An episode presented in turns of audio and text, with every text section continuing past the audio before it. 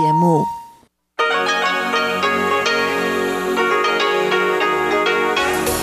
В эфире Международное радио Тайваня. Здравствуйте, дорогие друзья! Вы слушаете Международное радио Тайваня в студии у микрофона Чечена Кулар. Сегодня 1 марта, первый день весны.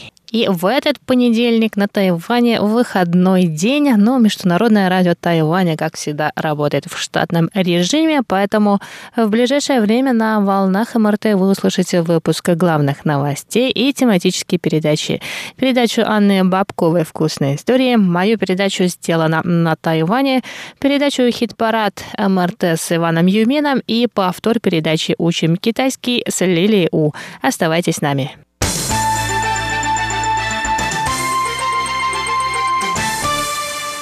А сейчас к главным новостям этого понедельника. Вчера, 28 февраля, на Тайване отметили День памяти и примирения. В этот день, в 1947 году, произошли события, положившие начало эпохи белого террора. Поводом для этих событий стал арест и избиение полиции пожилой женщины, незаконно торговавшей сигаретами. В ходе инцидента был ранен один из прохожих, и на следующее утро тысячи людей осадили осадили здание бюро табачной и винной монополии. Вскоре остров охватили беспорядки. Власти, притворившись, что ведут с активистами переговоры, тайком вызвали войска с материка, и протесты были жесточайшим образом подавлены. Тысячи людей погибли, многие были брошены в тюрьмы. Президент Цай Инвэнь отметила годовщину инцидента 28 февраля в Гаусюне. Она сказала, что памятное мероприятие призвано напомнить о том, что власти признают ошибки прошлого и что люди должны ценить свободу, доставшуюся им такой дорогой ценой. Трое потомков жертв инцидента 28 февраля получили сертификаты, официально реабилитирующие их родных. Большинство жертв инцидента были признаны преступниками и агентами коммунистов. Как правило, церемония памяти инцидента 28 февраля проходит в Тайбэе. Однако в этом году было решено перенести церемонию в Гаусюн как в место с наибольшим числом жертв. Мэр Гаусюна Чен Симай напомнил, что кровавые события происходили на территории городского правительства Гаусюна, центрального городского вокзала, одной из местных средних школ. Помимо президента Тайваня и мэра Гаусюна в церемонии приняли участие премьер исполнителя исполнительного юаня Су Джинчан, спикер законодательного юаня Ю Си Конь и другие должностные лица.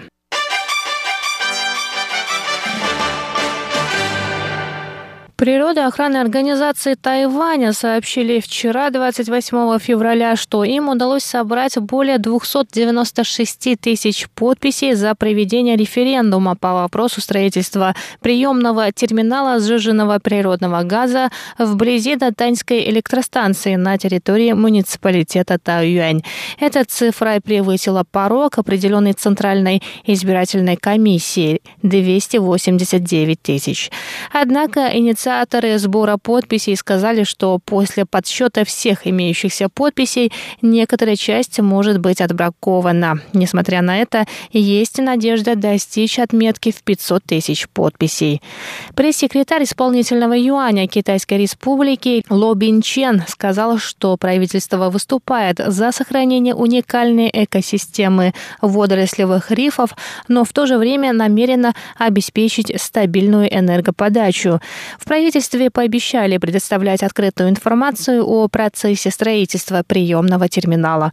Ло добавил, что администрация президента Цай Инвэнь всецело поддерживает идею защиты экологии, поэтому в изначальный план разработки местности были внесены изменения. Правительство потребовало сократить территорию, на которой будет вестись строительство, до 10% от изначального плана.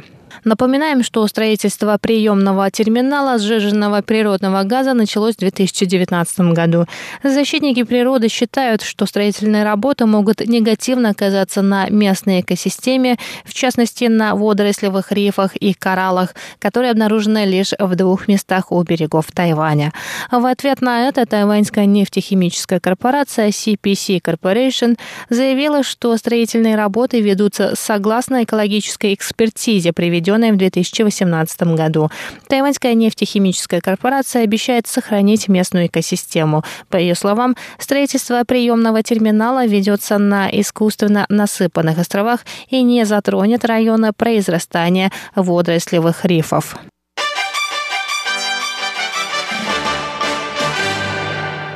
Отдел национальной безопасности полиции Гонконга возбудил вчера, 28 февраля, уголовные дела против 47 из 50 демократических активистов, арестованных в начале года. Их обвиняют в подрыве государственной власти.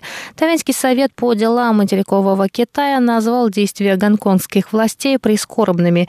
В Совете заявили, что и в прошлом, и в настоящем действия демократических активистов были обусловлены любовью к Гонконгу. Конго. Но если в прошлом они могли чего-то добиться, то сейчас их действия считаются подрывом государственной власти. Грубость и давление со стороны Коммунистической партии Китая может лишь привести к новым протестам, что не поспособствует процветанию и стабильности, добавили в Совете. Министр иностранных дел Тайваня Джозеф У также осудил действия гонконгских властей. По его словам, возбуждение уголовных дел против 47 человек говорит о том, что китайские власти власти не беспокоятся по поводу свободы и прав человека. Их интересует только собственное могущество.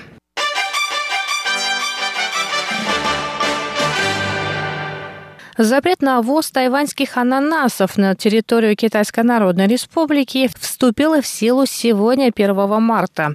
Тайваньские фермеры обеспокоены тем, что урожай ананасов в ближайшие несколько месяцев будет некуда продать, и это может стать причиной обвала цен на эти фрукты.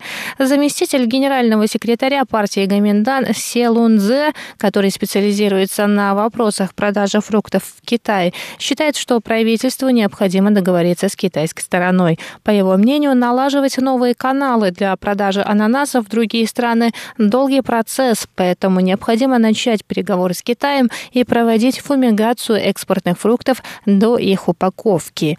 В ответ на это заместитель главы Бюро по инспекции и карантину животных и растений Цзо Хуэдюань сказал, что между сторонами была договоренность не проводить фумигацию перед отправкой фруктов, так как в Китае есть такие же насекомые вредители, вредители, как и те, что обнаружили на партии тайваньских ананасов. По словам Цзоу, Тайвань и Китай достигли в этом вопросе согласия, и у Китая не было претензий к обговоренной процедуре. Фумигация экспортных фруктов до их отправки для избавления от насекомых проводится в том случае, если в стране назначения таких насекомых нет. Дорогие друзья, это были главные новости 1 марта.